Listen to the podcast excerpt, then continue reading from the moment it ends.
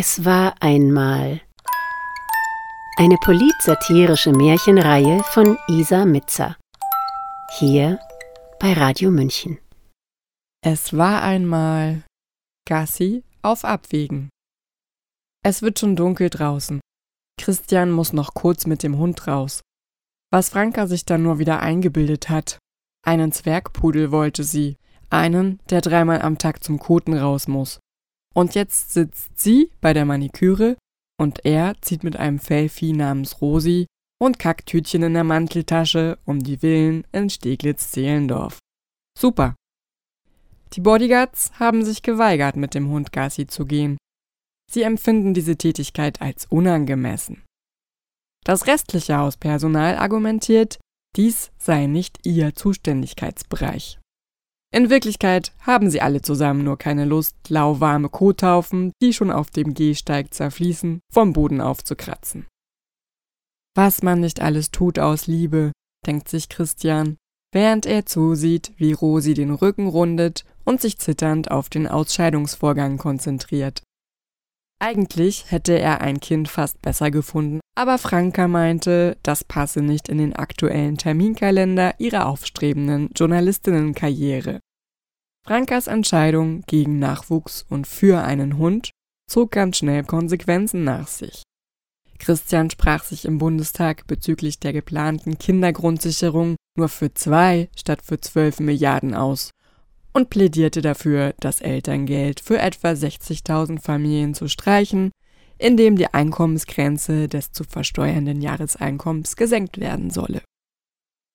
Manchmal zweifelt Christian an den Entwicklungen in seinem Privatleben.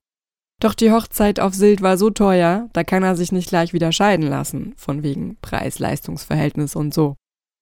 Journalistinnen sind beziehungstechnisch immer ein zweischneidiges Schwert. Sie bringen einem zwar gute Publicity, aber sie können einem auch ordentlich den Ruf versauen, wenn es privat nicht mehr rund läuft. Christian weiß das aus Erfahrung. Denn vor Franka gab es Dagmar. Die schrieb für das Politikressort einer großen Wochenzeitung über die FDP. Und als es zwischen ihnen auseinanderbrach, ging es nicht nur mit dem Intimleben bergab, sondern auch mit der Berichterstattung. Rosi ist fertig und Christian friemelt das Plastiktütchen auseinander. Jetzt kommt der Moment, vor dem er sich am meisten ekelt. Aber wie lautet doch der aktuelle Slogan seiner Partei, auf den er besonders stolz ist? Wie es ist, darf es nicht bleiben. Also Augen zu und durch. Als Christian mit dem gefüllten Plastiktütchen aus seiner gebückten Haltung hochkommt, fällt sein Blick auf das Wahlplakat an einem Baumstamm. Sein Wahlplakat. Der Anblick trifft ihn wie ein Donnerschlag. Jemand hat ihm eine rote Clownsnase in das harmonisch ausgeleuchtete, extra matt gepuderte, zuversichtliche FDP-Gesicht geklebt. Christian lässt das Kacktütchen fallen und versucht hektisch, die aufgeklebte Nase wegzukratzen. Rosi zieht an der Leine und winselt. Christian bemerkt es gar nicht. Der Aufkleber löst einen Sturm der Erinnerungen in ihm aus. In seiner Kindheit wünschte er sich nichts lieber, als Clown zu werden. Lebensfreude, Leichtigkeit und Frohsinn wollte er in seiner Umgebung verbreiten. Mit zehn Jahren beherrschte er die Herstellung von Riesenseifenblasen, Pantomime, Jonglage und mit elf war er sogar kurz davor, einen einarmigen Handstand hinzubekommen. Doch seine spontanen Auftritte im Familienkreis hinterließen ratlose Eltern. Mit einem Vater als Mathematiker und einer Mutter als Pharmareferentin gab es nicht allzu viel zu lachen. Der Ernst des Lebens plättete Christians bunte Flausen mit Vollkaracho. Statt der Clownerieschule absolvierte er ein Studium der Politikwissenschaften, des Staatsrechtes und der Philosophie.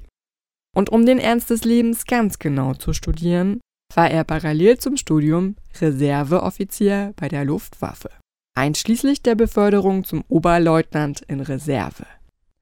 Seine Wehrübungen beim Luftwaffenführungskommando waren zwar keine besonders große Gaudi, aber was ist schon das bisschen billige Serotonin gegen echtes, hart erkämpftes Adrenalin? Ein Dienstgrad als Major ist gesellschaftlich einfach anerkannter als ein Clownsdiplom. Trotzdem, Keine Reaktion seiner Eltern, als Christian mit 21 Jahren als jüngster Abgeordneter in der Geschichte des Landtags von NRW ins Landesparlament einzog. Oder als er ab 2000 zunächst Sprecher für Generationen, Familie und Integration wurde. Auch als er die Rennfahrerlizenz, den Sportführerschein See, den Fischereischein und die Jägerprüfung ablegte, dachte er, Mama und Papa werden stolz auf mich sein. Doch zeigen konnten sie das nie. Christian bekommt die Clownsnase nicht weg. Wütend nimmt er Anlauf und springt in sein eigenes Plakat. Jetzt ist da ein Loch, wo vorher das Gesicht war. Er starrt in den Abgrund, der Abgrund starrt zurück. Christian spürt die Leere des Abgrundes in sich selbst. Seltsam, denkt er. Es wird Zeit, die Antidepressiva einzunehmen. Er schaut auf seine Smartwatch und dabei fällt ihm auf, dass Rosi nicht mehr da ist. Er dreht sich einmal um die eigene Achse und schreit ihren Namen. Dabei rutscht er auf dem Kacktütchen aus und legt sich auf dem Gehsteig lang. Aua und verdammt nochmal. Wo soll er Rosi denn jetzt suchen? Er hat wirklich überhaupt keine Lust mehr auf diesen Köter. Er wird einfach nach Hause gehen und sich für Franka eine plausible Erklärung ausdenken. Das ist immerhin sein Job. Darin ist er gut. So wie neulich bei seiner Rede im Bundestag für die Erhöhungen der Mittel des Verteidigungshaushaltes. Da sagte er, um die Bundeswehr zu ertüchtigen, schaffen wir ein Sondervermögen von 100 Milliarden Euro. Sondervermögen ist ein Euphemismus für neue Schulden, welche die Steuerzahler tragen müssen. Aber daran sind sie selber schuld, sie hätten ja auch in die Politik gehen können. Christian sagte in dieser Rede auch, das sind Investitionen in unsere Freiheit. Was Waffen mit Freiheit zu tun haben, weiß er selbst nicht so richtig. Da geht es vielmehr um den symbolischen Klang und um seine Mitgliedschaft bei der Deutschen Atlantischen Gesellschaft, aber das nur am Rande. Plötzlich hört er aus einer Nebenstraße einen eindringlichen Hubton und hartes Bremsen quietschen. Dann heult ein Motor auf. Christian folgt den Geräuschen. Als er auf der Kreuzung ankommt, ist kein Auto mehr zu sehen. Aber ein kleines zuckendes Etwas liegt auf der Straße. Christians Herz fängt an, wild zu pochen. Er wagt einen näheren Blick auf das Etwas und atmet auf. Es ist nur ein Eichhörnchen. Von denen gibt es in der Gegend mehr als genug, und kein Ehefrieden ist von ihnen abhängig. Christian hört sich selbst plötzlich aus vollem Halse den Namen Rosi schreien. Er rennt einfach blind drauf los. Irgendwo wird er sie schon finden. Er fühlt sich wie in einem Computerspiel. Er, der Held, muss den klitzeklitzeklitzekleinen Hund in dieser großen, gefährlichen Welt finden, um das Gute zu retten. Das gefällt ihm irgendwie. Es entspricht seiner Leidenschaft für Computerspiele, die, seiner Meinung nach, genauso stark gefördert werden müssten wie Filme. Sein Smartphone vibriert in der Manteltasche. Franka. Christian bleibt völlig außer Atem stehen und überlegt, ob er rangehen soll. Er entscheidet sich dafür. Bevor er irgendetwas sagen kann, tönt es ihm vom anderen Ende schrill entgegen, wie es sein könne, dass Rosi sich völlig verängstigt und herrenlos in der Einfahrt herumtreibe. Ob er eigentlich irgendetwas hinbekomme, was nicht mit Geld zu tun habe. Sie legt auf. Christian fühlt sich erleichtert. Er entscheidet sich spontan, ein Bier an der Tanke zu kaufen. Das hat er schon ewig nicht mehr gemacht. Das Bier will er auf Rosi und ihre Eigenverantwortung trinken.